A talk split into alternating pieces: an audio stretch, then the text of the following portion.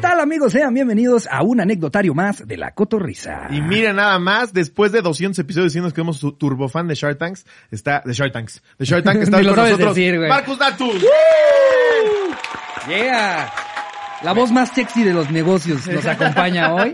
Este, este hasta se los recomiendo. Si quieren, eh, escúchenlo en el coche, ¿no? O sea, porque hasta siento que la voz de Marcus Sí, Santos sí. más les va a impresionar cuando vayan en Que el lo que coche sea que está diciendo te pega más. Gracias por venir, Gracias por venir. No, güey. hombre, al contrario. Muy fan de ustedes. Muchas gracias, güey. Padrísimo que me invitaron. somos super fan de Shark Tanks, güey. Super fan de cada, de Shark cada. Tanks. Siguen siendo Tank. tanks. Dije Shark Tanks otra vez. Otra vez, ¿Por qué digo. Shark Tank? y ni dices la K de Shark. Dices Shark Tanks. Bueno, así, así que digas dicen- Así nos dicen en la calle. Hey, Tú eres- Shark Tanks. Tú eres uno de los Shark Tanks, Dices ¿no? Shark Tanks. Los Shark Tanks ¿Eres unos es tanque. Güey, seguramente ya lo has platicado varias veces, pero cuando te, cuando te cae la invitación se, se debe ser padre, ¿no? O sea, sí, el, el, el, el- el programa como tal ya llevaba siendo famoso. Dos años. Yo entré en el tercero. Eh, Mira, o sea, por un lado sí, y por otro lado, pues te da un poquito de miedo. ¿no? Primero porque los otros cuates que estaban en Shark Tank, no todos, pero son, son gente de muchísima lana, con un track record de negocios brutal. Y a mí me invitaron por mi conocimiento de startups, no por la lana. Ok. Este, no los quiero decepcionar. pero, pero cuando me invitan al programa, pues lo primero que pensé es, híjole, ¿no? Y la seguridad, y en México, y... Sí, eso sí. O sea, todos llegan con su coche y guarros 40 atrás, y yo llego en Uber, ¿no? Le dices al chofer que se baje, ¿no? y este, y la verdad es que me, me costó trabajo, pero a final de cuentas, lo que me encanta es que es un programa que con todo lo que quieras, negativo o positivo, etcétera, lo que hace es que promueve mucho la cultura de emprendimiento. Eso y es a lo que yo me dedico, ¿no? Sí. Y, so- y sobre todo creo que por eso era muy importante que te metieran a ti, porque, porque muchos otros justo ya, ya creo que tienen muchos años de que no han estado tan de cerca de, de, de esa parte que tú ves en el día a día, ¿no? De cómo, cómo arrancar un proyecto, cómo acelerarlo. Eso es lo chingón, eh. que estás justo en la etapa inicial, en la raíz. O sea, me imagino que cuando a ellos les llegan este tipo de propuestas ya están arrancadísimas y ya son exitosas. Bueno, hay unas que llegan tempranísimo. hay unas que muy al, temprano es programa el sí colmillo. llegan, Ajá, pero, claro. pero fuera del programa es Sí, que fuera tú del haces. programa, claro. Sí, yo, yo hago esto todos los días. Sí. Todos los días. Entonces ya, inclusive muchos de los chavos que veo en el programa ya los conozco. Ah, ok. Ya, ya los había visto en algún Sí, lugar sí, o sí. ya me sé medio su historia. No, ahí viene el del estuche de valeros, ¿no? Sí. Ese- Hasta vueltas con los demás, ese sí manden a la verga. Pero sí es una experiencia bien chida y justo lo que dices, güey. La neta, con tanto contenido que tenemos enfocado al entretenimiento en general, sí está padre que se vea el emprendimiento, güey. Porque voy a sonar a señora y tía y a cliché, pero la neta, el- el- el- la creatividad del mexicano está cabrón, güey. O sea, sí sacan unos, unos proyectos muy pasados de lanza, súper bien establecidos que nada más necesitan el apoyo. Y sobre todo que no nada más es inspirar, creo que también educa, porque pues hay gente que está muy inspirada pero no tiene la menor idea de por dónde empezar o cómo hacerlo. Y cuando ustedes les dan ese feedback, Educa, pero es mucho más la inspiración. No tienes idea cuánta gente, especialmente niños Sí. o adolescentes, si quieren ser emprendedores para irnos a presentar el programa y demostrar que pueden, ¿no? Eso está cabrón. Y eso está padrísimo, Sí. la verdad, eso es buenísimo. pero, pero no, no crees que hay mucho valor también en el, en el enseñarles episodio con episodio cómo se pichea un, un proyecto, porque pues luego pueden estar bien inspirados y decirles, mira, es el, el, el, el tostamal babiscos que diseñé en mi casa. No, definitivamente. Y no tienen ni idea de por dónde empezar. Definitivamente el programa de repente llega un cuate y si le decimos, oye, si has visto el programa, porque ¿cómo que quieres 300 millones de pesos a una evaluación de 1500? Eso. Porque, o sea, espérame, ¿no? Eh, eh, que, que eso yo no lo entiendo porque evidentemente soy comediante. Pero luego yo me enojo solo de, ¿cómo que la evaluación está altísima? Si eso tiene mucho potencial. pero cuando dicen la evaluación me rompe la madre, pero sí puedes llegar a un acuerdo con ellos, decir, bájate un chingo, güey, porque apenas vienes arrancando, no está evaluado en lo que dices. A mí las que me molestan son las que ya llegan después de como cuatro rondas de inversión. ¿Sabes? O sea, que ya, que ya están valuando al Es que el programa no es para eso. Está bien eso, está bien que tengas cuatro rondas de inversión, pero no es... Entonces, ¿para qué vas a Shark Tank? Vete con un fondo grandote Claro. que te invierta. No creas, el, el, a final de cuentas esto es, esto no es una ciencia, la evaluación de las empresas en etapas tempranas, es un arte. Claro. Entonces, si tú percibes, tú tienes lana y tú percibes que esto va a valer mucho, también aceptas la evaluación. O sea, no importa, es, es, es- tiene mucho que ver con la percepción. Sí, sí, es que justo con la experiencia que tienes, ves algo que sí le estás viendo mucho potencial por el valor agregado que sea que tenga, aunque esté alta la evaluación, o sí le puedes ir a la inversa, decir, güey, bájate mucho para que crezcamos juntos. Sí, pero eso también tiene su bemol, porque si tú agarras, y esto yo lo defiendo mucho en el programa, ¿no? Cuando tú agarras a un emprendedor y le quitas el 50% en la primera ronda que le estás dando, pues ya mataste el proyecto.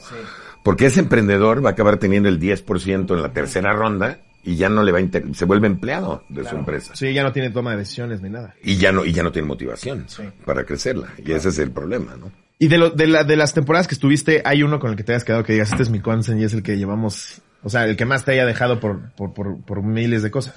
O sea, hay uno que en específico. Hay varios, hay varios. Hay, hay, mira, que me acuerde, por ejemplo, hay uno que se llama Oh My Cat, que está por aquí también en esta zona. Ok, ajá. Este, y es una chava que diseña eh, artículos para rascadores para gatos. Ok.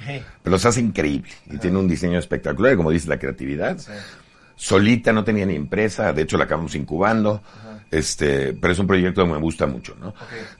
Hay otras cosas, como la temporada pasada salieron unos cuates de, que venden CBD, Ajá. que hacen CBD en, en, en Tulum, que se me hizo fantástico lo que están haciendo. Y la verdad es que va bien el, el proyecto. El año pasado también salió un cuate que, no sé si lo vieron, de, que tiene una cosa para, es como una, un selfie stick para golf, que lo pones en el piso, haces swing, le picas acá y Ah, te graba. claro, sí, sí, sí, sí. y sí, este, y luego te compara con solo Para el sistema de juego. Sí, swing. sí, sí, ok. Este, ese, ese le tengo mucha esperanza. cabrón, ese me lo sí, quiero sí. llevar a Estados Unidos. Porque además el, el mercado al que le pegas ahí sí, sí compra una cosa de esas. Además es una suscripción de 5 dólares al mes, o sea, no es nada. No, es- no es nada, exacto. Eso te cuestan las pinches varillitas que pones para ver si lo estás haciendo derecho. Creo que eso es lo que te cuestan los tees, ¿no? El- Justo un paquete de bolas te sale más caro que, los 5 dólares al mes. Sí, está cabrón, güey. De repente llegan unos, y también a la inversa, nosotros como comediantes llegan unos que te meas de risa, como el güey que llegó con su spinner que giraba. Ah, Que se caía en el piso. El, porta, porta spinners, ¿no? Era, era como porta spinners. y De por que- sí es una moda que todo el mundo sabía que iba a durar 15 minutos, güey. Y llega este güey, pues, ¿qué A la rueda de fidget spinners. ¿es cierto? Bueno, ¿no vieron, ¿no vieron el que llegó con las chanclas que le ponía pasto, pasto. artificial? Ah, sí, güey. Sí, ese parece que lo hizo Mero Simpson cuando se puso de creativo. Pero además te voy a decir lo más chistoso de este cuate. El cuate, o sea, lo único que se me ocurrió a mí para lo que podían servir esas chanclas es porque si te metes a la arena en la playa y sales y pues la chancla te limpia la arena, o sea, con el pasto artificial. Entonces lo pregunté y el cuate dijo, ah, qué buena idea. Fíjate que ya lo había pensado. Lo único que no se les había ocurrido. ¿no? Sí, y aún así, no, ¿qué va a salir con sus chanclas de pasto, güey? Exacto. Sí, hay unas cosas bien cagadas. Y que, y que luego un buen vendedor no, no te hubiera dicho es buena idea, sino hasta te lo hubiera respondido como, ah, de hecho ya lo hemos estado claro, empleando. por supuesto, aunque eso no es- lo hubiera empleado. No, ya nos lo han comentado Justo antes. de ahí salió. Y lo llevamos a videos, a- digo, a, eh, con- conferencias de eso Y exactamente. ta- también hay gente que está confundida, pero tiene una idea que puede ser un chispazo, como las que llegaron con sus sombreros de Tuluminati, que les preguntaban, ¿y cuánto la evaluación? Pues, ha de ser buena. ¿Cómo, güey? Sí, hay gente que no ha visto el programa. ¿eh? Cla- claro, sí, pasa. O que creen que tienen la idea millonaria que a todo el emprendedor le pasa, ¿no? Crees que inventaste lo último que va a suceder. Alguna vez hasta platicamos, es que nosotros somos como el after de Shark Tank, o sea, hemos platicado varios casos de Shark Tank aquí en el programa, el de, el de los gusanófonos, que nada los traía de China y le ponía él su Y etiqueta. ese era un amigo mío, güey. de la secundaria. Sí, cuan- cuan- cuando, cuando lo hizo, dije, "Eh, está cagado que importes de China mil audífonos, pero pues las vas a vender en tienditas de celulares. pero cuando llegó como, tengo la última novedad, cuando ya los, los audífonos Ya son todos de Bluetooth, güey. Bluetooth. Y, y en un audífono, la neta, sí valoras el audio, güey. Un audio de un audífono de China que te costó 17 pesos y estás vendiendo en 150, no le ves mucho como los de los aviones, ¿no? Exacto. O como del turibús. hay unos bien Y hay cagados. cosas del, del programa que no alcancen a salir, como en, por ejemplo, en el cómo se llevan ustedes o algo así. Días en los que cosas, si hubiera habido un roce acá de, pues yo no estoy de acuerdo en lo que acabas de decir y que eso lo dejen fuera. Parte de la idea es que lo que, cuando estamos en el set, de ahí no pase, ¿no? Pero sí pasan de repente. O sea, se supone que ahí nos podemos pelear y todo, pero cuando ya salimos del set, o sea, como funciona esto, nosotros estamos en salen un- y regresan, ¿no? Sí, o sea, en lo que son la horas, siguiente son horas. presentación. Son, son, son, vemos ocho o nueve emprendedores al día. Ok. Entonces estás en un cuartito y ahí estás cotorreando y- o trabajando. ¿Y cada quien tiene el suyo o tienen uno en el que están No, no, no, todos? no, estamos todos juntos. Ah, ok. No, es que sí me imagino que todo un día completo y... Que como buen reality show es echen a todos los gallos un cuartito a ver qué sucede a la hora de sentarse, ¿no? Pero eso no lo filman. No, claro. Y luego de repente dicen, ahora el tiburones al, al set. Entonces nos ponen nuestro saquito, nos polvorean y nos meten de regreso. Y ahí sí de repente hay fricciones.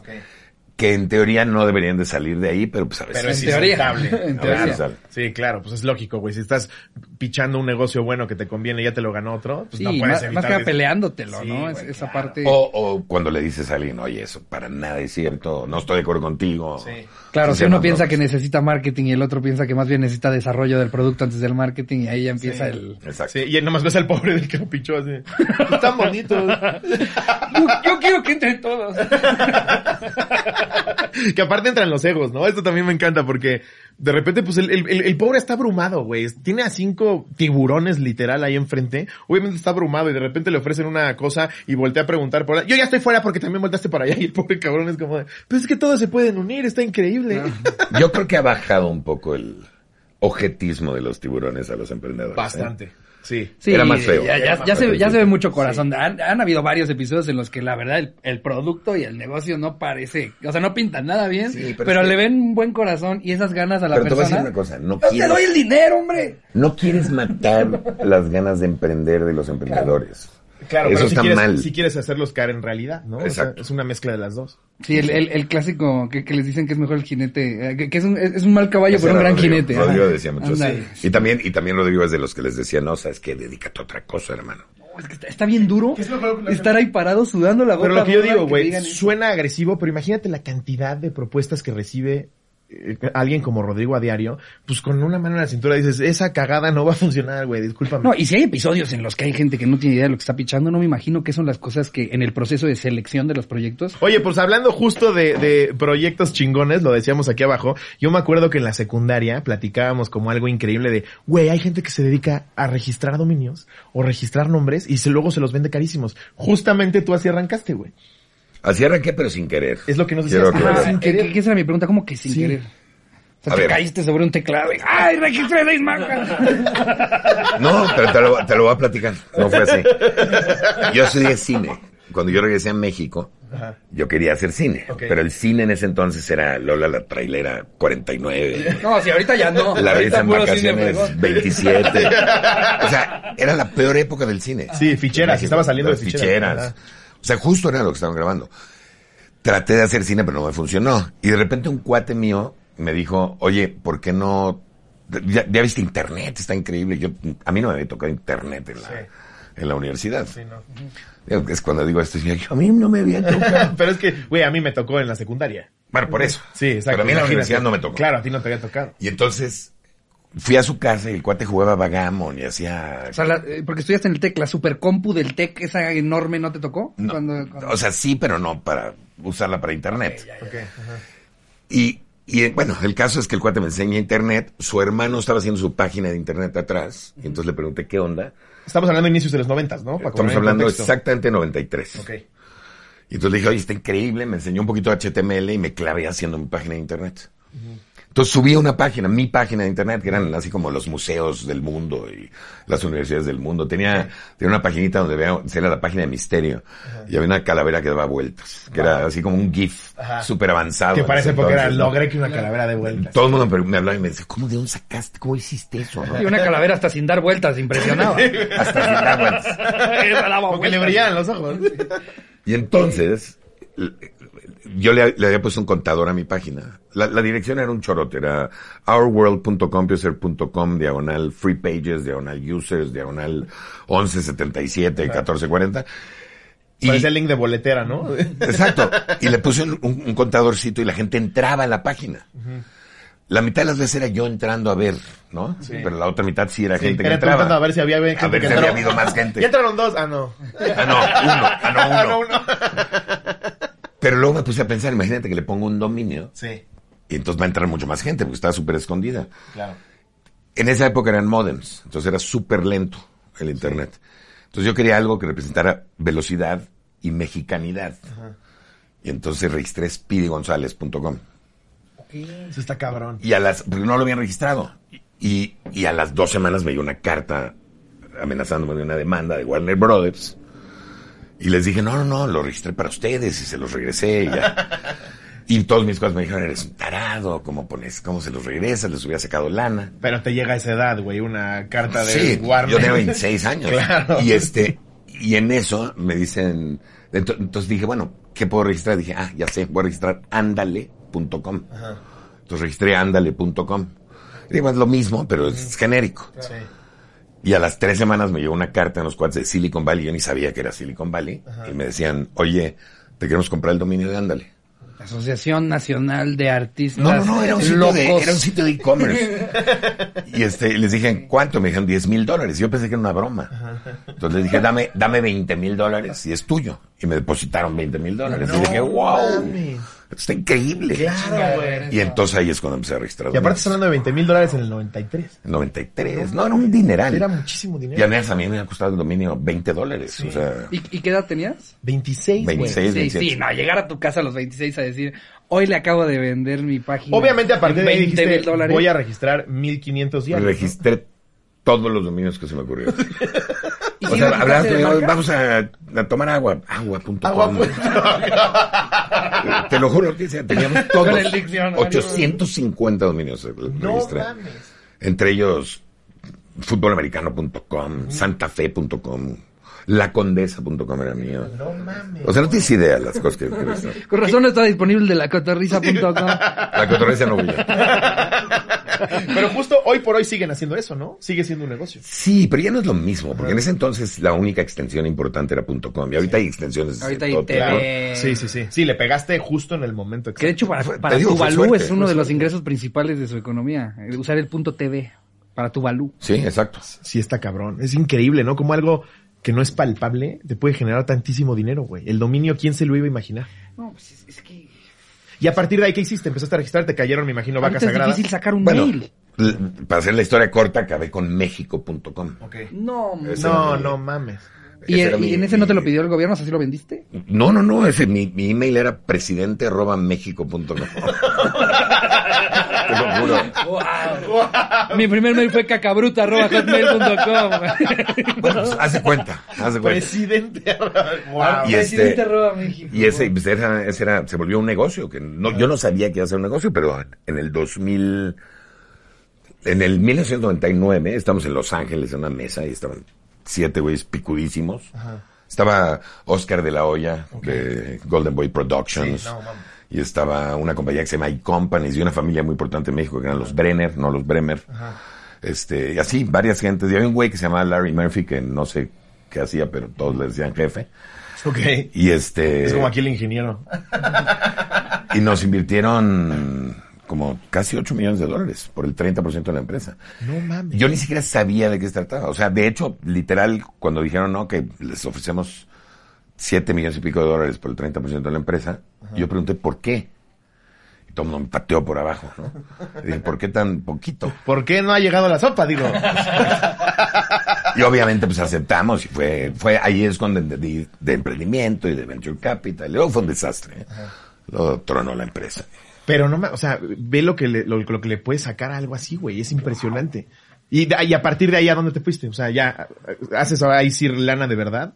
Hice un poquito, no mucha, pero hice lana, o sea, vendí una parte de mis acciones. Y lo- luego el 90% restante lo vendí por 25 mil dólares. Y la mesa de billar, que ahí la tengo cuando quieran. Wow. Y este, y luego pues me hice varias empresas. Tuve oportunidad de hacer otra empresa de telecomunicaciones con un cuate, nos fue bien, nos la compraron unos ingleses. Luego hice otra empresa eh, que se llama Innova Médica, que de hecho no la hice yo, era de un amigo mío y me invitó a ser el director y ahí la dirigí. Y también acabamos vendiéndosela a un fondo. ¿Cómo, y cómo luego... se siente ese, ese proceso de como que so- soltar eh, un- una, una que compañía eso- que, tú creciste, que tú, o sea, porque, ta- o sea, en tantos momentos en los que vendes una, una compañía. Se vuelve hasta adictivo, ¿no? Ya levantarlas y verlas. Es que ¿No, ¿no mundo- duele soltarlas a veces? Sí, la primera horrible. Pero te tienes que dar cuenta que hace- hacer eso no es, o sea, no es un bebé, güey. Es una empresa. Claro. Las empresas son para hacer dinero. Si te adelanta el dinero, véndela ya es otra. Sí. O sea, si llegan ahorita mañana y le dicen, no, te voy a comprar la cotorriza por 100 millones de dólares. Brother, si dices que no, voy a tener que regresar a madrearlos. O sea, claro que sí. claro, o sea, y luego haces otro, ¿no? Exacto. Pero ¿Qué es lo que le pasó a Joe Rogan? Que es el... De hecho, por esa cantidad fue. Por esa cantidad fue el ¿A más grande podcaster del mundo, Joe Sí, Rogan. o sea, él igual en YouTube era donde sacaba la lana, donde, o sea, la plataforma en la que le iba, le iba- mejor le iba, Llegó Spotify, le dijo, vente para acá, los mandó a la fregada, les dijo, si quieren 100 millones de dólares, me voy a Spotify y dejo de subir cosas a YouTube. Llegó Spotify y le dijo, ¿cuándo, ¿cuándo te vemos? 100 millones de dólares. El día Bueno, más pues, grande que, que ha Sí, armado Spotify, sí, justo por Claro. el podcast de ese güey. O sea, tienes que perder la parte romántica de la empresa. Exacto. sí. Eso es bien. Es que el negocio es para hacer dinero. Claro. Por eso también de repente, no sé cómo lo perciben ustedes, así lo siento yo, cuando llegan con esta onda con la bandera de, y somos súper incluyentes porque todo se hace en México y trae arte huichol. Es como, sí, qué padre que lo traigas, pero el negocio es para el varo, güey. claro. Claro, güey. Sí, el negocio es para hacer varo. Bueno, Sí, el 1% de las ganancias. precisamente por eso el anecdotario del día de hoy es preguntarle a los cotorros cuál ha sido su peor o mejor negocio en el que se han visto involucrados. Tú ya has visto 10 mil de todo tipo. A ver qué nos cuentan ellos. ¿Tú has invertido en algo, güey? Yo he invertido en algo, sí, en, en unas cuantas cosas, este, pues, pues, mm, so- sobre todo en, en bienes raíces, este, pero, pero no, no tanto para, como de, de, o sea, el- sobre todo industrial, no, no realmente como para Airbnb o algo así, pero por ejemplo Como tengo- bodegas que luego vendes a... Exacto, ya sea, ya sea eh, eh, bodegas para alguna empresa o, o de repente plazas comerciales pequeñas y si de repente tú agarras una esquina y construyes un, un local grande, se lo puedes rentar a un Burger King, a un este... Que eso es lo que to- toda la gente que, que tal vez es- desconoce o no está tan, tan inmersa en el mundo de la inversión, siempre a, a- a grandes rasgos, la inversión en un inmueble es segura, ¿no? Por así decirlo. No necesariamente. no necesariamente. Es, eh, a ver, yo creo que las inversiones en, tienes que, tienes que meterle a varias cosas. Valorar muchas cosas. Bienes raíces es muy buena, porque, Sí. pues, digo, a final de cuentas, Claro. es la inversión más segura, porque si todo sale mal, ahí está el bien raíz. Es lo que yo Te creo. esperas a que cambie el ciclo y la vendes, ¿no? Exacto. Pero es una inversión muy egoísta, porque no ayudas a nadie, nada más te ayudas a ti y al constructor. Sí. Este, a diferencia del emprendimiento, que tiene mucho más riesgo, sí. pero este también puede darte mucho más retorno. Claro. O sea, bien raíz te da 30%. No, sí, o sea, es, ese en particular, por ejemplo, para mí es una renta con la que yo pago mis gastos. Sí. Para mí era como me tengo que, me tengo que buscar una oportunidad en la que yo me pueda hacer de una renta con la que de ahí salga gas, agua, luz, mi Tenis. súper, eh, no, los tenis, eso ya es una parte. No, no. Y haz de cuenta, pero también tengo una empresa de productos para, para perro, eh, cletolinfluencer.com, métanse y cómprenle cosas a sus perros, ya tenemos alimentos también. Eh, y y es, es así, o sea, el proceso ha sido mucho más lento porque pues es reinvertir y reinvertir y reinvertir y hacerte de stock y nuevos productos y haz de cuenta ahora ya ya tenemos oficina, antes no teníamos oficina. Ah, Eh, ya ya tenemos nuestra primer pasante. Ya ya, ya empiezan a llegar, ya empiezan a llegar Chido, los, van, ya- frutos. ya van a empezar los Y problemas. es mucho más divertido. Obviamente no buscas un negocio por la diversión, pero también es un valor agregado No, a, ver, a, mí, a mí me encantan mis perros. este, A tener una casa y decir, no, pues ahorita que el sexenio ya cambie, déjame la vendo, güey, vas a ver. Es que por, por eso a mí no me late eh, lo- el, el uso habitacional, sino que el industrial creo que tiene un poquito más, más este, o tan siquiera para mí. Bueno, más ahora con todos los dark kitchens y dark businesses que hay por todos lados. Eso es, eso está cabrón. Es que eso es increíble irlo viendo tú como inversionista, ¿no? Como cuando crees que ya se topó, se, se destapa algo completamente nuevo que hace 15 años hubiera sido in- impensable. Eso también es increíble. Sí, es increíble, porque hay, hay empresas que crean empresas, que crean empresas, que crean empresas. Y cada vez te especializas más. Exacto. Ahora que pudimos ir a Los Ángeles a grabar un video, nos damos cuenta de la filosofía que tienen de negocio los, los gringos. Es increíble cómo tienen una persona, te lo juro por Dios, había una persona que su única chamba era darle play a la canción para que grabáramos y otra vez stop. Y si alguien se acercaba, llegaba el güey, no, no, no, el de la canción es ese cabrón. O sea, cómo especializas y, y, y, y, separas todo, lo mismo pasa en los negocios, güey. Ya hay empresas que delegan y delegan y delegan y delegan, y entonces el- también la oferta de trabajo se vuelve gigantesca, ¿no? Sí, pero ya también siento que cuando, cuando, cuando tienes con qué. Porque haz de cuenta, yo, yo he sentido que, o sea, mi hermana y yo hemos tenido que hacer un chingo de multitask con del Influencer porque pues está en, un- en una etapa como negocio en la que sí, tú tienes que ver prácticamente toda- todas las partes y hasta que... todos los negocios negocio- pasan por ahí. Claro. Claro. Pero, pero no, la verdad es que sí nos gusta, eh, con la misma cotorriza hemos buscado también este, cómo, cómo generar otras fuentes de ingreso. Una parte es la merch, otra parte es la monetización, otra parte es el exclusivo. Hicimos el tercer canal en el que le producimos contenido también a otros comediantes, este, Eso es y la tirada a futuro es que, que nos, que nos toque a nosotros también lana de, de esos videos, pero mientras pues nada más les estamos pagando dinero para que ni grabes Alex Quiroz. Sí, pero, pero se vuelve padre. La verdad es que cuando tienes la oportunidad de invertir y ves cómo te regresa más chido y en algo que además te gusta. Sobre todo cuando llega la lana, Sí, la güey, padre- claro. parte más padre, ¿no? Claro. Creo que, creo que sobre todo. Pero vas bien, güey, qué chido. Sí, Marcus estaría poquito, orgulloso, está poquito, orgulloso. Estoy- estoy orgulloso. Oye, ya que antes de entrar a esto, también ya le estás entrando a un negocio de como tal THC en el momento en el que aquí en México sea... No THC. No THC, ok. O sea, ahorita cáñamo, 100%. Es, es, o sea, es, le entré uno de producción de CBD, que está, que son unos chavos de Tulum buenísimos. ¿Es, ¿Es público quiénes están involucrados? Porque a mí lo que me llamó la atención es que he visto ese logo, te lo he visto a ti, a Vicente Fox y a, eh, a Palazuelos. Pero ese es otro, ese es una tienda. ah, ok. Yo, Ese es un smoke shop. Ok. En donde se venden bongs y pipas y papeles. Y, y también se vende CBD. Pero no se vende THC, no se vende THC, no se vayan a... Digo, Ah, vayan, claro. vayan a la tienda. No pero- se vende THC. Pero No, sería tu tirada. No se vende THC. Hay preguntas por Marcus. a menos de que toques cinco veces. Exacto. Fidelio, la clave es Fidelio. Sale un pachecazo. Te mando Marcos, bro. Pero sí sería tu tirada en algún momento, me imagino que en el momento en el que el Senado diga sí se puede. La idea de las tiendas, que no las formé yo, las formaron unos chavos de Monterrey. Ok. Eh, la idea de las tiendas, que se llaman Paradise, Ajá. es volverse los primeros dispensaries en México cuando, Cuando eso se pueda, claro. Sí, estás como calentando todo para que en el momento en el que te den el sí, ya se arranque con eso. Exacto. Y, y, y, por ejemplo, tú que has tenido un, un quemón más de cerca de, de toda esa industria, ¿tú cómo ves? O sea, ¿cu- ¿cuándo crees que realmente puede hacer negocio el THC en México?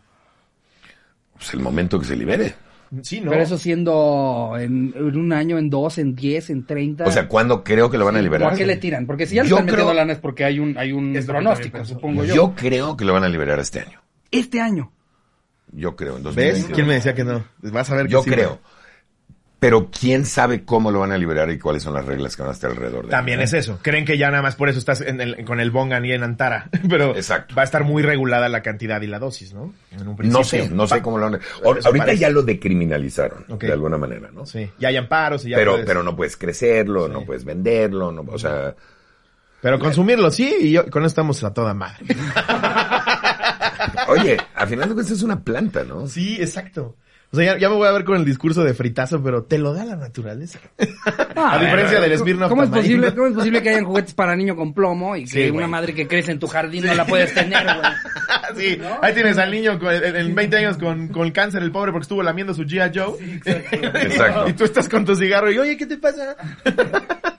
Pero bueno, ¿Nos vamos a arrancarnos. ¿Te das con la primera? Sí, a ver, eh, esta nos la manda Arturo Valle. Nos pone, hola cotorros, esta vaina es breve, así que relax. Cuando me encontraba en primaria, tomé un billete de 500 de la billetera de mi madre. En ese tiempo no sabía ni cuánto valía esa vaina, pero ahí estaba yo dispuesto a emprender vendiendo un billete de 500 en 50 pesos. No, mames. Según yo, para sacar ganancia, una maestra se dio cuenta que lo estaba vendiendo y lo recogió, llamó a mi jefa y aprendí cómo funciona la economía. Ah, aprendí cómo funciona la economía. Qué gran a partir, a partir de ese negocio. Ya, nomás era eso, güey. Vendí un billete de 500 pesos en A ver, 50. pásame la tuya, güey. porque de qué que yo... Pero que tenemos que hacer opinar de su negocio. No, no, no, Ah, no, no necesariamente. O sea, Nada más ahorita nos burlamos de la pendejada que hizo, por ejemplo. Sí. ya si alguien nos cuenta como que al- algo en, o sea, un poco con más estructura de que él haya entrado y reconoces el, en qué la cagó. eh, Bueno, ahí el consejo es nada más fíjense en los ceros, ¿no? Mientras más ceros, Que también más estuvo vale, pasando cuando cambiaron vale. los billetes. También, ahora que el de 500 se parece al de 20. Sí, güey. Cuando recién lo habían cambiado salieron historias de una señora así en la central de abastos. La de mi abuela, había güey. pagado. Mi abuela del charco de las ranas dejó 20 pesos de propina y dejó 500, güey. Sí. Yo le pagué a un taxista en San Miguel con 50, que eran mil. No mames. Marcus es un tipazo. No, le caí de poca Ese güey ¿no? es un emprendedor. ¿Cuál, ¿Cuál dirías que es el, el- el- el peor negocio en el que has invertido? Que decías, esto tiene para todo y al final resultó todo lo contrario. Híjole, hay muchos. Sí. Hubo uno que le invertí en Shark Tank, prefiero no decir el nombre, sí, pero, pero eran unos cuates que vendían, eh, revendían boletos de avión. Ah, sí lo vi. Y este, encima de todo les cayó la pandemia, ¿no? Entonces fue un, fue un Sí, desastre. les rompió el hocico. Este, y no quisieron cambiar la estrategia y se mantuvieron tercos a donde estaban y pues obviamente fue un negocio que Sí. Ya lo, ya lo tronamos. Por menos de mi parte, ¿no? Sí, sí, sí, pues sí. No, es que en la pandemia, cuan- lo que sea que, se, que implicara moverte, estaba imposible. Pero es parte de lo es parte del chiste. O sea, no le vas a pegar a todos. Además. Le vas a pegar, de hecho, le vas a pegar a, a la minoría. Sí. Entonces tienes que saber que muchos van a tornar o se van a quedar, como se llaman, como zombies, ¿no? O pasa que son, en teoría, muy exitosos y luego se meten en problemas grandísimos. Yo no sabía que el, que el güey de GoPro, que ha hecho unas inversiones malísimas, está flaqueando durísimo, güey. O sea, sí, no quiere cambiar la filosofía de la marca, ya se lo comió la competencia y ahorita está flaqueando cabrón GoPro, güey. Tú, tú lo verías ahí, crees que son fuertísimos, son los maestros de Es que es una marca muy bien posicionada, o sea, Sí. creo que todo el mundo sabe lo que es GoPro, pero el, el, los números de la empresa, pues sí, yo desconozco. Bueno, ve pelotón.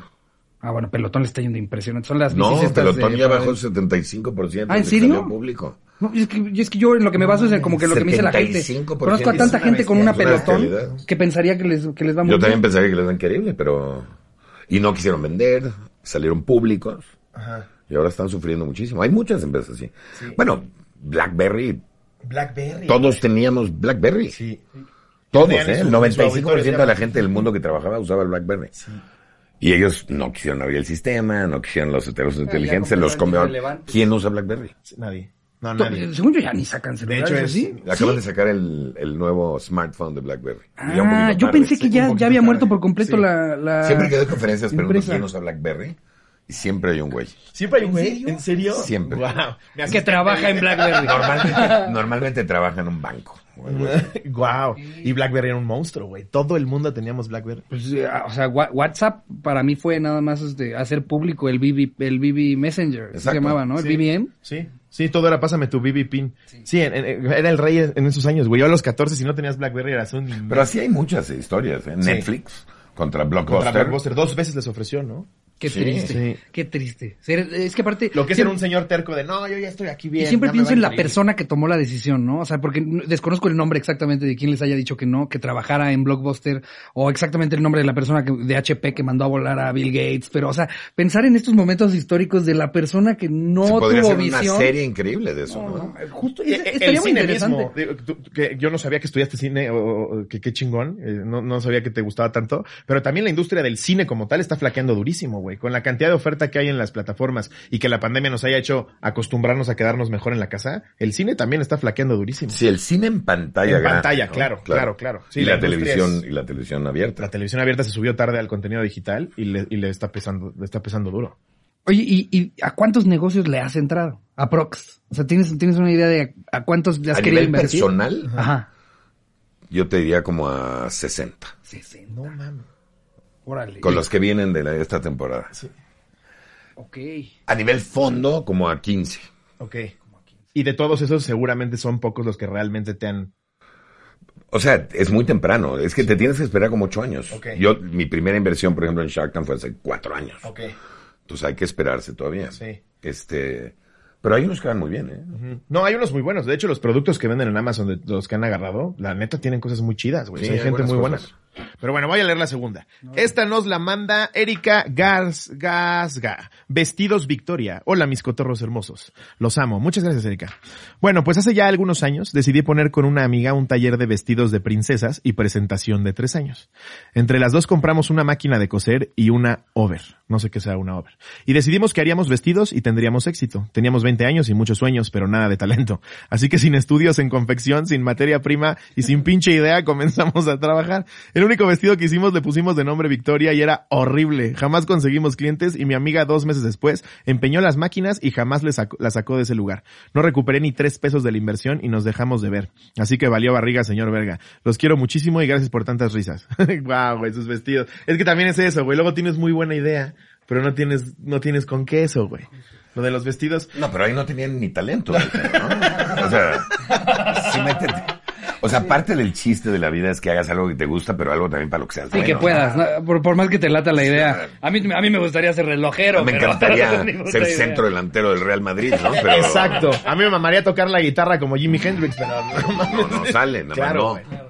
Justo por eso creo que también, además de miles de cosas y cuestiones horribles, estos vendehumos que nada más salen a decirte, sí, puedes hacerlo, eres chingón, vuélvete millonario. ¿Tú qué crees de todo eso, güey? ¿Sí crees que afectas nada más a alguien que, que tiene que suceder. Mira, trato de no hablar yo mal de la gente, pero sí. Pero Carlos Muñoz.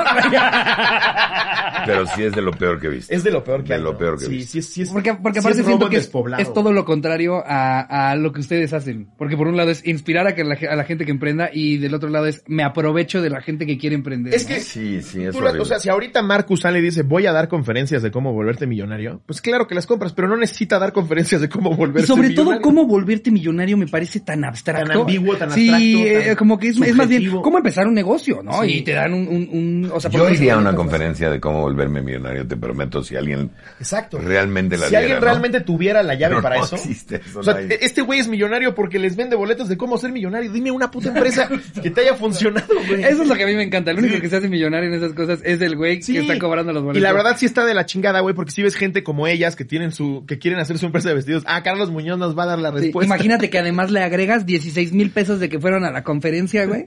O sea, menos a, de por sí el pedo en el que están con su negocio de vestidos. Sí, güey. Para que este güey les diga a media conferencia, es que no estás vendiendo vestidos, tú estás vendiendo felicidad en las niñas. Sí, y se tienen güey. que ir con eso diciendo, ok, sí valió 8 mil baros. Lo decía, lo decía Rusarín, y creo que es verdad. Eso, eso tiene que ya eh, echarle un ojo a la ley, porque sí tiene que ser ilegal, güey. O sea, estás, estás robando.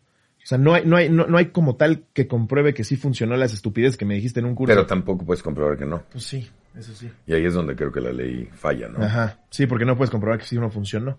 O sea, yo te di mis como- herramientas. Hay mucha gente que lo sigue a ciegas. Sí. Este, Es como los negocios pi- piramidales que llevan muchísimos años, porque sí puedes comprobar que el sistema está armado como Juegan un esquema piramidal, ley, ¿no? pero también ellos pueden comprobar que están pasándose producto y distribuyen y todos estos loopholes legales que encuentran para poder transar sin transar, que es Seguramente lo sí que los hace más en, en, en, en, en un, en una reunión después de grabar, ¿no? Shark ya viste este pendejo, güey. De hecho, de hecho me invitó una vez a un evento. Me invitó a un evento y ¿Y fuiste? es que no sabía quién era. Entonces les dijimos que sí. Y cuando me enteré quién era, le traté de decir que no. Claro. Pero ya no era muy, ya era tarde, ¿no? Ya estabas microfoneado. No estaba microfonado, pero fue como dos, fue como dos días antes que le dijimos, ¿sabes qué? Oye, perdóname, pero no. Y me dijo, no, es que ya avisamos y ya hay gente que pagó y no sé qué. Está bien. Entonces yo fui a dar mi conferencia. Por lo menos hay gente que pagó por verte a ti, no por escucharlo. ¿eh? Pero además estuvo muy chistoso De porque el cuate, el dijo, yo me voy, curso". yo me voy y los dejo con Marcus. Claro, yo Y- cobro por Marcus. Y se va y empiezo a hablar yo y lo vi así. Oyendo, ¿no? Sí. Entonces no se fue a ningún lugar. Ahí estaba el güey. Y luego al final, este, él me tenía que pagar por mi conferencia porque Claro. Fue horrible, fue... O sea, sí, lo, lo cuenta Adrián Marcelo. Te, te aplicó exactamente la misma. Vamos a hablar del THS en México. No me importa, pero, Claro. pero, o sea, no entendí el episodio. ¿Sabes quién no se dio cuenta a tiempo? Arturo, güey. Sí, Ese ahí está un live con él, Sí. platicando el grupo de WhatsApp de Shark Tank que le güey. ponen la foto. No, Ja, ja, pero- ja, te mamas. Igual, güey, igual, güey. Mira, es un contacto, Arturo, que no usaría para ninguna otra cosa que, que cuando se necesite, pero ese día sí me dieron ganas de escribirte y decirte, no, Arturo, por favor, salte de ese live. Sí, es una tristeza que se aprovechen Sí, de la gente. sí, es un, la verdad sí, güey, es, es, es robar en despoblado, güey. Arturo ahí. Ahí conectado, bien buena onda, eh, sin saber que está con el máximo estafador del momento. Pero ve qué buen estafador es, güey. También casi cara y Marcus.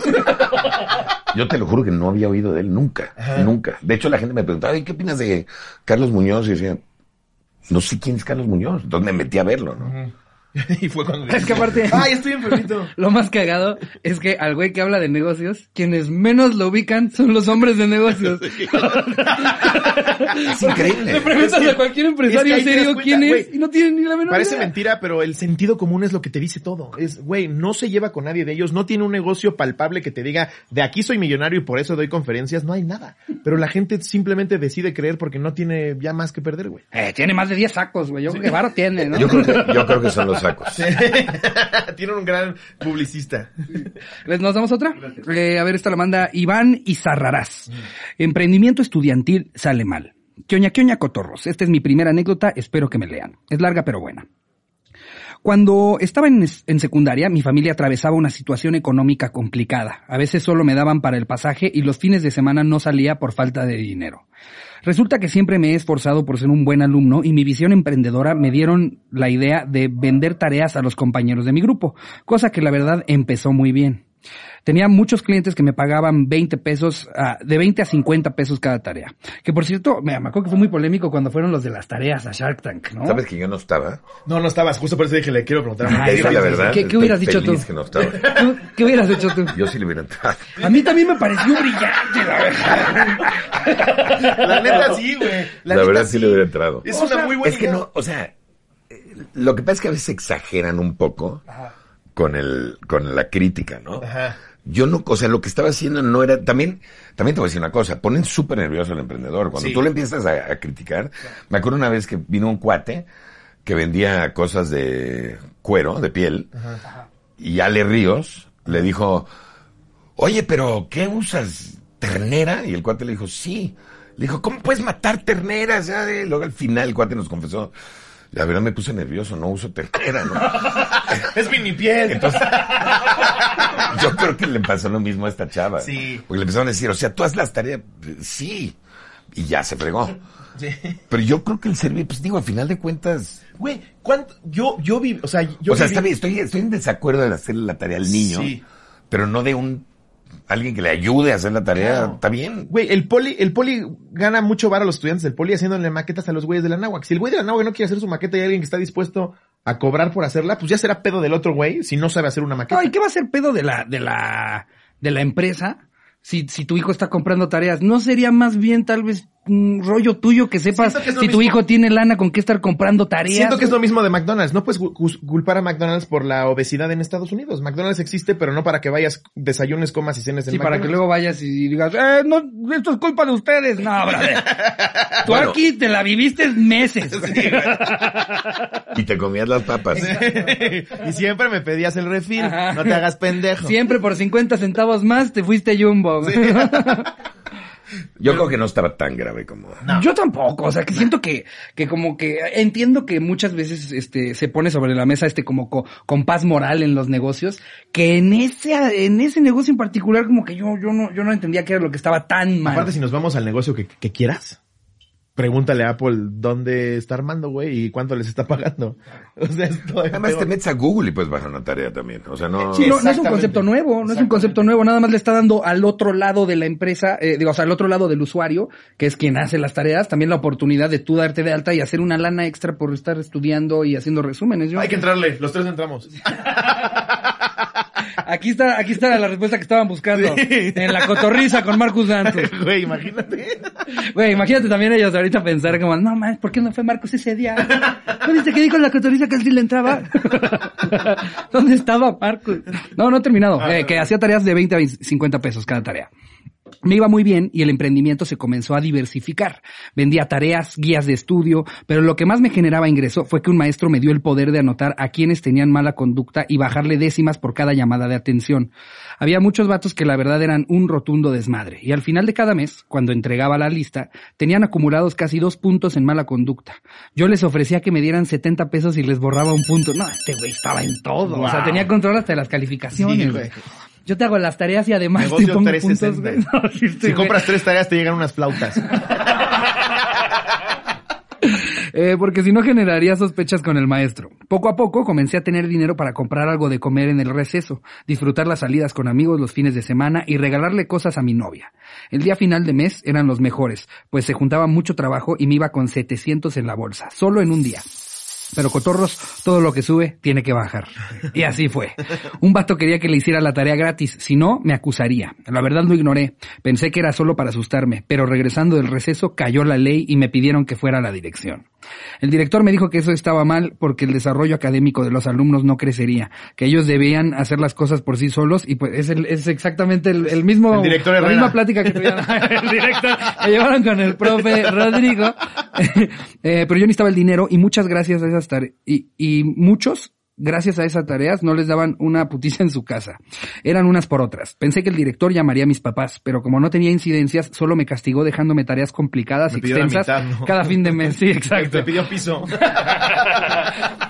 Así fue, cotorros, como los fines de mes en los que salía forrado de lana fueron reemplazados por un chingo de trabajo y sin paga. Sin embargo, solo me acusaron de vender tareas, pero seguí con el negocio de la lista de mala conducta que al menos me dejaba para comer en la escuela. Ahora estoy a punto de ingresar a la universidad y pues afortunadamente mi familia y yo hemos pasado ese mal momento. Saludos desde Michoacán, son una chingonería, se les estima y gracias por sacarnos una sonrisa a mi familia. Pensé y que a iba a acabar con ahora estoy a punto de ingresar a, Sí, sí, San- a Santa, Marta. Les escribo mis últimos tres días de libertad. Estoy vendiendo a 50 pesos el bolillo en Santa Marta. ¿Sabes qué hacía yo de chavito? Me iba al mercado de Sonora y compraba las láminas así grandotas de tatuajes que, que, que, que según el número que raspabas te salía para las ferias así. Y yo compraba las láminas completas, me costaban como 25 pesos y vendía a 10 pesos el tatuaje, güey. Y había como 40 tatuajes ahí. Me valía madre decir, ah, de este tamaño, de este tamaño. Yo, 10 pesos por igual. Es que cuando encuentras de chiquito así como que tu primer negocio así en el que dices, ok, si yo vendo estos tamborines Sí. y les gano dos pesos, empiezas hacer tus cuentas de... Ese fue mi primer 15 negocio. ¿eh? tamborines. Es lo que te iba a No fueron tamborines, pero fueron brinquitos y miguelitos. Ah, mira, ¿Cómo siento estuvo que haciendo todos... ahí- No, iba, iba al- a un campamento de verano. Tenía 14 años. Y me llevé el, pues, yo me da el síndrome del jamaicón con los miguelitos. Pero yo sí me llevaba mis miguelitos y miguelitos y me di cuenta que les fascinaban estos cuates. Y pagaban un quarter por cada uno.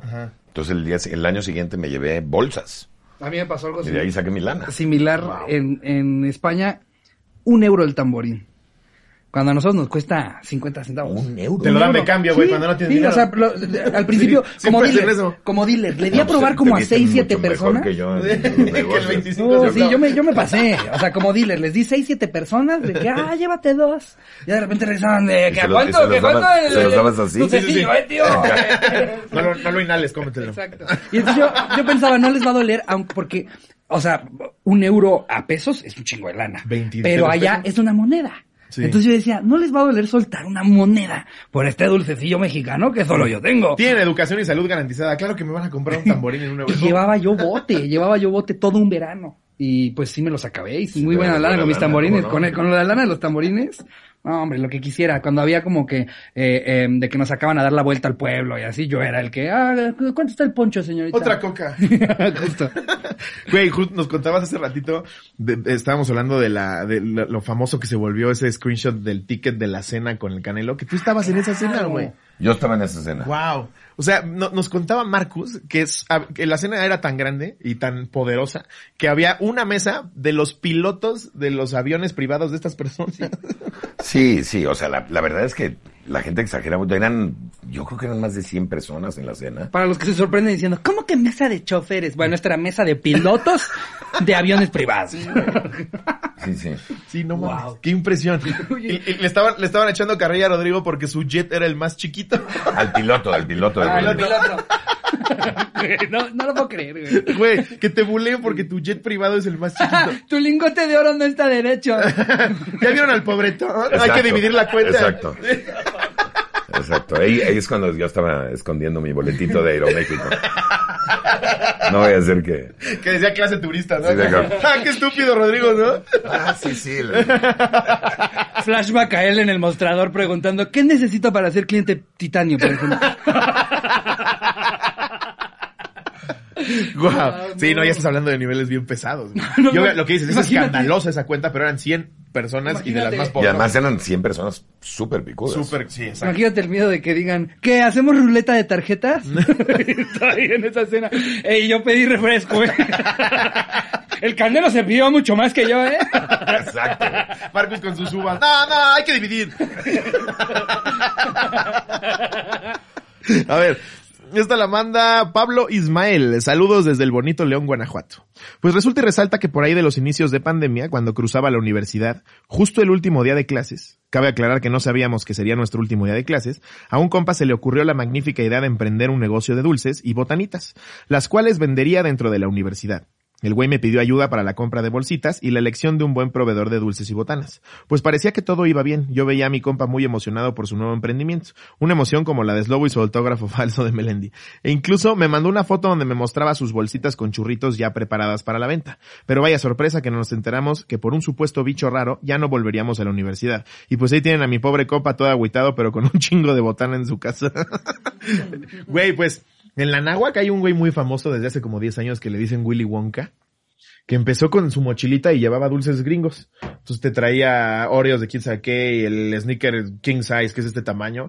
Y corte A ya tiene su local adentro de la Nahuac y ya vende sus dulces. El mercado de reventa en un chorro de cosas se está volviendo bien interesante. O sea, Sí. yo lo he vivido muy, muy de cerca con los tenis. Yo colecciono tenis.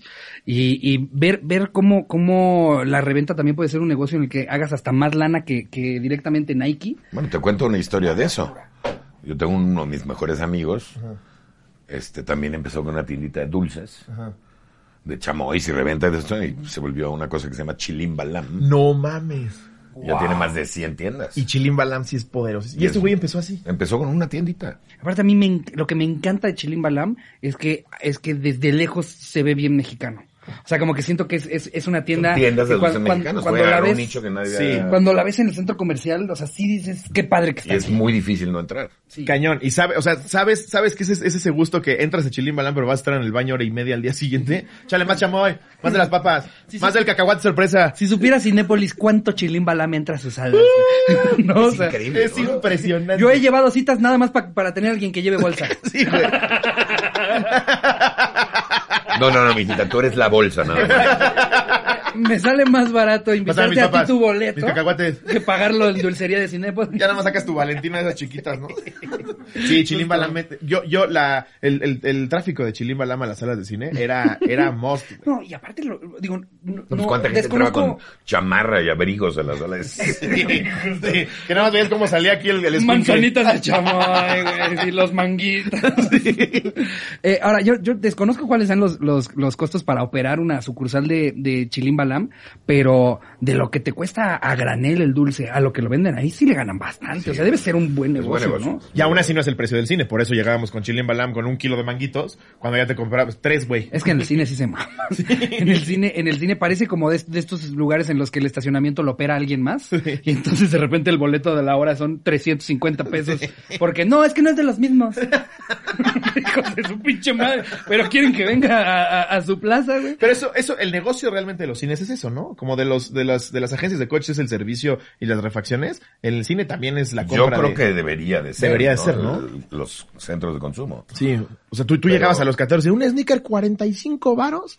No mames, no había quien lo pagara, güey. Sí, no, la cara de payaso la, tengo yo, no la pinche paleta después del precio que me dijiste. La paleta payaso 72 baros. Estás pero estúpido. ¿Dónde está Chilimba? Sí, güey. Te bajabas hasta el Sanborns, güey. Los pompons en, en Cinépolis Ajá. Tres veces lo que en el Sanborns. Y así que digas que no me cabe en mi chamarra para el friazo que hay ahorita en julio. Sí, que por el, por el, lo del meet and greet y el episodio de Santa Fe, claro. Ah, sí. Em, Es que sí, el meet and greet, pa- parte del beneficio, de, además de que grabamos muchas cosas, es que sí se asegure que puedas tomarte foto porque luego pues es imposible porque afortunadamente va mucha gente. Pero ahorita en pandemia, pues sí, los teatros nos dicen, no, estás pero idiota. No, imagínate también el pedo en el que nos meteríamos de si hacemos un meet and greet y por nuestra culpa se van 200 con COVID. No, no, no. No nos queremos meter en ese pedo. Pero, a ver, Pero mejor sí nos están vamos- vacunados o algo. Sí, Me- no, sí. Me tengo que poner un No, ya, No, no, somos ese güey antivacuna. Va- vacuna, booster, todo. Sí, sí, sí. Sí, ya tenemos todo. Ya me están Te están controlando la cabeza, güey. Increíble, ¿no? Eso. A- aparte, ¿Cómo- aparte a mí lo que me impresiona eso? es de quién viene. Sí. ¿Sabes? O sea, si estuviera preocupado Julian Assange de que le con- controlen la cabeza, bueno, estás hablando del güey detrás de Wikileaks. Pero tú tienes una ferretería, brother. No creo que el gobierno está queriendo controlarte a ti. Porque si van a Porque decir, no, además, no. Justo es, esa es la gente que no se vacuna. ¿eh? Justo. Sí. Toda la gente que no tendrías interés en controlar. ¿Por qué el gobierno te quiere controlar a ti, don ¿Estás de Beto? acuerdo? 100%. Al güey que ya No tiene tú, interés Beto, don Beto. ya lo están controlando. Con o sin vacuna. Claro, güey. ¿Qué chingas? El güey que está trabajando ahí en una oficina. No, me van a controlar, güey. Van a saber a dónde voy, güey. Exacto. Sabemos que vas al Nutriz el jueves. Y no te controlo. Justo, güey. No vaya a ser que a todos los de la reta de fútbol llanero les los controles la cabeza, güey. No, hombre, ahí ya empieza la revolución, güey. Que eso también, se ese fue, estabiliza. digo que el negocio del siglo XXI, ¿no? Ahorita, las, las vacunas. O sea, Pfizer ahorita, es- yo creo que No, las pero es que las, Pfizer las cuestan más que las de farmacéuticas, Tesla. las farmacéuticas han sido el negocio de, de la vida toda la vida, güey. Sí. Ah, Yo creo que nos vamos a enterar en 20 años de qué pasó. Eh, Exacto, de qué realmente sucedió. Porque ahorita... Sí, está muy fresco. Pues mientras puedan seguir vendiendo cosas, o sea, his- históricamente se sabe que pues, las farmacéuticas así que digan, ay, andan a las vivas por tu salud. Pues acaba de anunciar Pfizer la primer vacuna contra el, contra el VIH, ¿no? O sea, ya también otro madrazo, güey. Qué increíble el poder que puede llegar a tener una industria privada, ¿no? Y luego, ¿cuánto, cuánto dura el de los medicamentos antes de que ya, ya puedan hacer el genérico? O sea, ¿cuánto tiempo te puedes quedar tú 20 con él? años. 20 años. O sea, la patente dura 20 años. Pero de que sacan la patente a que sacan el medicamento, pasan pasar 8 o 9 exacto, años. Ah, o sea, de repente puede salir el medicamento y 12 años después ya está el, el No- similar. normalmente es lo que pasa. ¿eh? De hecho, lo del COVID es tiempo récord. O sea, nadie en la vida creyó que la fueran a sacar tan rapidísimo. Sí, pero ¿sabes por qué? No es porque se pusieron, digo, obviamente hubieron quizá más investigadores haciéndolo, No, y- pero y es un nuevo les método. quitaron todas las, no, pero les quitaron todas las trabas normales, Ah, o sea, sí. la regulación pasó más rápido, Todos los pasos las pruebas que- clínicas las hicieron en urgencia, o sea, Sí. Todo eso fue mucho más rápido, por eso salió tan rápido. Claro. Sí, sí, normalmente es no, no se la puedes inyectar a ese güey. Ahorita sí vamos a hacer, a ver qué pasa. Se fueron directo a pruebas de, en puro cameruní, ¿no? Es que, es que mira, suena, suena chiste, pero la realidad es que aparte sí hay, sí hay poblaciones que tienen mucho mejor cuidadas que otras. güey. O Sí. sea, de repente para que en Estados Unidos se estén vacunando, pasaron por un país en el que hay gente tirada en, la- en las calles porque, porque las primeras tres no funcionaron. ¿Tú güey. cuál traes? La 1.0 con una oreja en la cabeza. ¿Te dio COVID? No, al chile no. O, o no sé, Sí. no me, no me No sé, pero escucho poca Sí, madre. que la, la, la Sputnik es la tercera, güey. De repente ves al güey al que le metieron la Romanov, ¿no? Y se le quedó tieso todo este lado de la cara, güey. Porque lo vacunaron empezando la pandemia. Eso, eso también juega en la línea de lo moral bien raro, porque a huevo lo tienes que hacer en alguien, ¿no? Y evidentemente Estados Unidos, que es el Roma de la actualidad, pues no va a probarlo en Washington, ¿no? No, pero, por, pero por eso los protocolos se tardan tanto. Claro. Porque tienes que encontrar al paciente que Exacto. no tiene nada que perder. Sí. No, y ya también hay, hay mucho, mucho empuje de, de gente que no quiere que experimenten en animales. Sí. Y entonces luego ya las comerciales ya no van a ser de un animal sufriendo, va a ser de una persona. Sí, güey. ¿Sabes? Maquillada, ¿no? Sí. Porque qué culpa tiene el animal. Sí, claro. Pobre ratita, mejor váyanse a Camerún. Mejor pruébenlo con un belé. Sí, no, hace, no hace mucho sentido. No hace mucho sentido. Pero la, la verdad es que nadie tiene la respuesta que, que satisfaga a todos. O sea, al final es daño colateral, aunque suene muy frío. Pero si la, si esta vacuna tenía que salir en tiempo y forma como la querían, tenía, Tenía que haber, que salir, tenía claro. que pasar por ese tipo de cosas. A ver, Eh, léete, léete una más. No, pues es que según yo no más había dicho el título de una, ¿no? ¿Así? Pero eh, lo, lo que sí es que ya Era no del encuentro. meet and greet, ¿no? Ah, ¿Dónde sí, lo del meet and greet. No, es que ya me había ido a otra. que ya perdí. Pobre güey. No, ay, Dijo, me- ahí viene, ahí viene. ahí viene la mía. Y si la perdí. Sí. Discúlpame, carnal, pero nos vamos con Dan y Dan. Eh, esta es cortita, pero trae moraleja. Al inicio de la pandemia, mi mamá empezó a conocer la comodidad y facilidad de comprar por internet. Ella había recibido un buen dinero y quería invertirlo en algo. Ay, que luego eso es lo peor, ¿no? Cuando alguien tiene lana en la mano y dice, es que necesito ver en qué lo invierto y todo el mundo que sabe que tiene lana en la Ahí mano. van todos los Carlos Muñoz. Oye, Yo se te digo en qué. Se llaman gusanófonos, mira. A mí, a mí me, me- o sea, Que de cajón ¿no? Llega alguien a decirte, mi mercancía la traigo de China en AliExpress. Y dices, llega la chingada a tu madre. no, y, y le, le comentábamos justo a Marcus antes de empezar a grabar, si a nosotros nos llegan de mucha gente, de repente así, préstame dinero para, el 80% es para una pendejada.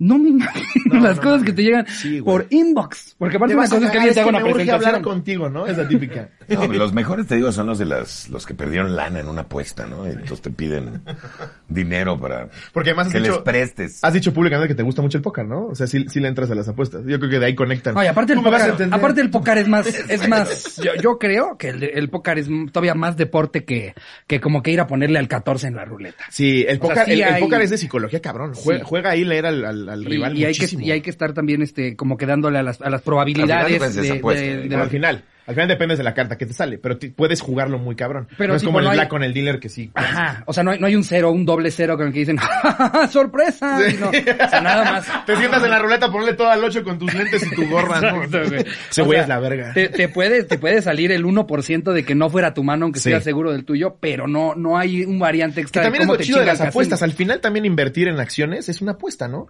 O sea, sí, sí tú crees que es lo más cabrón y que está perfilado. Y En las dos especulas. En acciones sí, Ajá. pero en emprendedores no tanto y todo así, porque hay una diferencia. Que les puedes ayudar. Claro. O sea, yo invierto en tu producto, en tu servicio, pero te puedo conectar con este cuate Sí. que te puede ayudar a vender o te puedo... Sí. a- o sea, Que es justo el valor agregado del socio. es como, como si fueras a jugar blackjack, pero pues puedes ver la carta de la casa, ¿no? Sí, claro. Y eso sí es... eh, o sea, sí, yo creo no, que hay tienes- negocios que si no era por una buena Que nada te garantiza que le pegues, Además, ¿no? Pero... Sí. Oye, y ahorita que mencionas este rollo de lo, lo, lo importante que es conocer a alguien, ¿no? A veces para presentar a una persona o, o tal vez llegar por al- alguna necesidad que tenga uno de tus negocios. ¿Qué crees que, que luego importa más, la preparación o luego los conectes? Porque siento que hay gente que toma decisiones de a dónde meter a sus hijos a estudiar, eh, claramente de cuando tienen las dos opciones. La de aquí es de donde va a salir mejor preparado, aquí puede conocer a los hijos de tales empresarios. Anáhuac, UNAM. no lo quise decir así. Pero es la verdad, Anáhuac. Que también es un valor agregado chido del Anáhuac. Claro, yo creo que las dos son importantes. Las dos son importantes, claro. Yo creo que las dos son importantes. O O sea, entonces- sí tienes que saber qué hacer y sí tienes que entender Claro, pero un si tienes al cerebro del UNAM que no tiene palancas, no tiene conectes, no tiene a quién pichárselo, pues está este güey de la Anáhuac que dice, yo conozco a Felipe, güey. Claro. Sí. O sea, entonces, este, o sea, el, el ideal, digamos, sería buscar un combo, como que pasar por las dos instituciones. O tener, o tener en tu equipo, no, no necesariamente, o tener gente que te ayude a contactarlos. Por ejemplo, cuando nosotros invertimos en Shark Tank, muchos de los chavos vienen, no tanto por la lana, vienen por los contactos Claro. y por, por el conocimiento que tenemos, por la experiencia. ¿no? Yo creo que eso vale mucho más. Muchísimo más que cualquiera Pues, que tiene el capital. sobre todo cuando ya saben, cuando ya saben operar su negocio, ¿no? Porque luego también, si, si hay gente que, que no tiene... Pero si no sabes operarlo con más razón, necesitas alguien que te diga, oye, no, Pero- no, no, eso de, de comprar 500 y venderlo en 50. Eso no está chido. No te va a funcionar mucho tiempo, ¿no? Carlos es la única vez que lo he visto que le dijo al de los spinners, ya, ya, ya no compres más. Yo, Por favor, para. sí. Yo te apoyo. Buscamos a quién se lo damos, pero ya, por favor. Y luego, ¿qué sienten ustedes cuando llega ya la empresa fuerte, güey? De, vendemos eh, 16 millones de pesos al año, ya estamos en... Cuando les ofrecen el, 500 el puntos de venta. 2.4% en Sí. 17 millones. O sea, ahí es más también el colmillo de ellos de vine a hacer publicidad acá, ¿no? Muchas veces. es Muchas caso, veces. ¿eh? Sí. Ahora, yo he escuchado algo que yo creo que tú me vas a poder confirmar. Desde el solamente presentarte en Shark Tank, ¿Shark Tank se lleva un porcentaje de la empresa o no? Para Porque nada. yo había escuchado eso, que, que se cierre o no se cierre, que con ir, o sea, por la misma exposición y el que te meten a este rollo de los productos de Amazon y Te voy a ser muy sincero, no, no sé, pero lo dudo muchísimo. ¿eh? Ok. O sea, firman un contrato, pero estoy seguro que el contrato tiene que ver con Derechos no anunciar, de- no anunciar antes de que salga el programa. O sea, por ejemplo, cuando ustedes identifican que hay una empresa que fue casi que nada más para hacer el comercial, ¿lo hacen con éxito? O sea, hacen su comercial y se siguen sin haber tenido que soltar nada. Bueno, hay muchas empresas con las que cierras y luego cuando Ah, hablas con ellos te dicen, ¿no? sí, te dicen, no, pues la verdad yo no me quería salir en la tele o, o no me convenía la negociación que hicimos. No. Claro, pues está bien. Claro, Están en su derecho. Wow. No, la verdad, el abrazo y todo. Hay otros que se, que, que te dijeron mentiras, ¿no? Sí. No, pues tengo un contrato con Walmart de 30 millones de pesos y resulta que es una carta de intención de Soriana de un millón de pesos. Del cajero que dijo que iba a hablar con el Te gerente. equivocaste, te equivocaste como en seis niveles. Sí me acuerdo uno muy, muy sonado, no me acuerdo, estabas tú, que llegó un güey diciendo que, tía- que tenía ya un contrato con el gobierno de Estados Unidos para no me acuerdo qué, qué hacer y era una carta de intención de compra del embajador en Tlaxcala. Puede ser. Es que Tlaxcala está cerca de Estados Unidos. En fin, la mamá de Danny Dan tenía dinero en mano y que estaba buscando en qué invertir. Ajá. Ella había recibido un buen dinero. Ajá, eh, ok, un día de la nada noté algo extraño a mi mamá. Cuando me detuve a escuchar la plática que tenía mi mamá y mi abuela, pude percatarme que decía algo de unas cremas que había comprado por internet. A lo que decidí meterme un poco en la plática y le pregunté a mi mamá que cuáles cremas. Ella me contó que le salió un anuncio en Facebook. Este le ofrecía invertir 5.500 en lotes que contenían cremas de Victoria's Secret No. y más productos de la marca. Es que se junta el hambre con las ganas de comer porque se aprovechan de la inocencia de gente que sí busca desesperadamente invertir, pero también esa otra persona no investiga ni dos segundos. Pone obviamente bien clonado todo. Mi mamá le mandó mensaje a la página que anunciaba esto y sin pensarlo, evidentemente, solicitó un lote. Le dieron la cuenta de banco para depositar en Oxxo y dos semanas después la página desapareció y ni un las le dieron a mi mamá. Después de buscar Bueno, la invirtió en página, ese, en ese estafador. Después de buscar la página le pregunté a mi mamá que si le habían dicho en dónde se lo iban a dar o si se lo mandarían por paquetería, a lo que contestó que ni siquiera le habían dicho. La moraleja aquí sería que ayuden a sus mamás a comprar cosas por internet. Saludos a mis amigos Moy Fer, que son turbofans de la cotorriza. Pues no vieron el de el del niño como de cuatro años que dejó su sesión abierta en Amazon la mamá y de repente le llegaron, le empezaron a llegar mamás de Amazon pero al idiota con un, con un total como de 23 mil dólares. El cual estaba comprando. Y está- estaba, nada más le estaba dando así el carrito, pues tiene tres años y le llegaron mamá y media. Sí, O sea, ni siquiera cosas que le gustaban. Tiene tres, nada más le, le- Tiene tres años, juego. güey. ¿Qué pidió una Peppa Pig gigante? Sí, a los tres años, ¿cómo te gastas 24 mil dólares? Sí, güey. Diez mil pañales. Y de los que me gustan a mí. De los que me dejan los huevitos bien. Puro Gerber de manzana, ya estoy harto del de chayote. Y a mi mamá que la quiero tanto, su licuadora. Te sorprenderías de los chavitos de cuatro años. Sí, sí, está cabrón. Eso que las mamás luego dicen, es que se idiotizan en el iPad. Al contrario, señora. Están desarrollando el cerebro muy cabrón. A ver, ah, ya encontré la del güey que Ah, había empezado. vale, Sí, porque cerrar. Está, está horrible no leer la del güey que nada más dije su nombre. Si es una mierda, editamos esto. Pone, emprendimiento estudiantil sale mal. Eh, ah, no, esta sí es la que leímos. Esta es la del güey que vendía tareas. Ah, sigue Ya me hice bolas. ¿Por qué no encontraste tú también, güey? Una disculpa a la persona de quien perdí su anécdota. Pero ¿a poco no estuvo muy bueno el episodio? Te veía marcándole, marcándole a sus papás. Sí, así. Ya en la sala dice la cotorriza, cartones de Marcus. Marcus, caras de Marcus diciendo estoy dentro. No, güey, pobre. Bueno, pero se cerró con, con la idea de que se pudo haber leído. Ahora, lo que, lo que sí me, me encantaría, que, que se me haría muy tonto que no aprovechemos que te tenemos acá. Algunos tips que, o sea, digamos, no, no la plática que tú harías y que por la que cobrarías, obviamente, pero para nuestra audiencia dejarles como algún tip de si, si en algún momento quieren emprender, cuáles son las cosas a las que más le tienen que poner atención en, en el cómo arrancar o, o, o en el, en el cómo desarrollar tal vez la idea. Me encantaría poderles dejar en este episodio un, un poquito de conocimiento. A ver, de- primero, primero si quieren emprender, piénsenlo, porque no, no, emprender, todos pueden emprender, Claro. pero no todos, o sea, no todos en cualquier momento están en, Condiciones. en condiciones de emprender. Y, y empieza por, para mí emprender es como una montaña rusa, ¿no? A diferencia de, de emplearte es como un carrusel. Sí. O sea, el carrusel da vueltas, seguro, ¿no? da vueltas y cobras tu cheque el viernes, igual te cambias de caballito, Sí. pero vuelve a dar vueltas. Claro. Y emprender es una cosa donde en la mañana te quieres suicidar y en la noche estás celebrando y después te das cuenta que no y, o sea, es- es- son emociones muy fuertes. Y hay problemas siempre, ¿no? Entonces, ¿qué haría yo? Primero, emprendan de verdad en algo que les guste. Y en algo de preferencia que sean buenos. Sí. Encuentren un problema, resuelvan ese problema. No traten de crear una necesidad, porque eso es realmente difícil. Es, Sí. Ustedes lo hicieron. O sea, a final de cuentas, crearon la necesidad de ver este show. Pero eso es muy difícil. ¿Y cuánto tiempo les, les tomó al principio? o sea, y, y, y si estás gastando en hacer esto, te vas a, te vas a desgastar, Sí. no solo económicamente. Anímicamente también, claro. Tercero, diferenciense. Eso es súper importante. Si vas a resolver un problema, diferenciate de los demás, porque si acabas haciendo lo mismo, vas a acabar compitiendo en marketing o por precio Sí. y te van a destrozar. Lleva gente con, eh, con eso mismo años, te lleva años de experiencia y de ventaja en muchas cosas. El gran ejemplo, conocen, estamos hablando de la Nahua, ¿conocen al, al galán de la Nahua? ¿Se acuerdan del Claro, el de los coches del galán. Bueno, Claro. todos los puestitos de hot dog son iguales. Sí. Todos, ¿no? Sí. Son el mismo puestito, con el mismo salchicha, con Sí. el mismo... Rebajan todos la catsup con Orange Claro. Crush, todos Sí. igual. Ves, ¿no? ves las El bolsitas de pan bimbo colgadas el El carrito. quesito, claro. Y de repente este cuate dice, a ver, yo voy a hacer un hot dog diferente, y se volvió súper millonario. Le pagó la carrera en Estados Unidos a sus hijos. Por eso. Sí. Entonces, Ay, ya no es carrito. Ya ahorita es, ve al galán a ver si te puedes sentar. esa, es la, esa es la diferencia.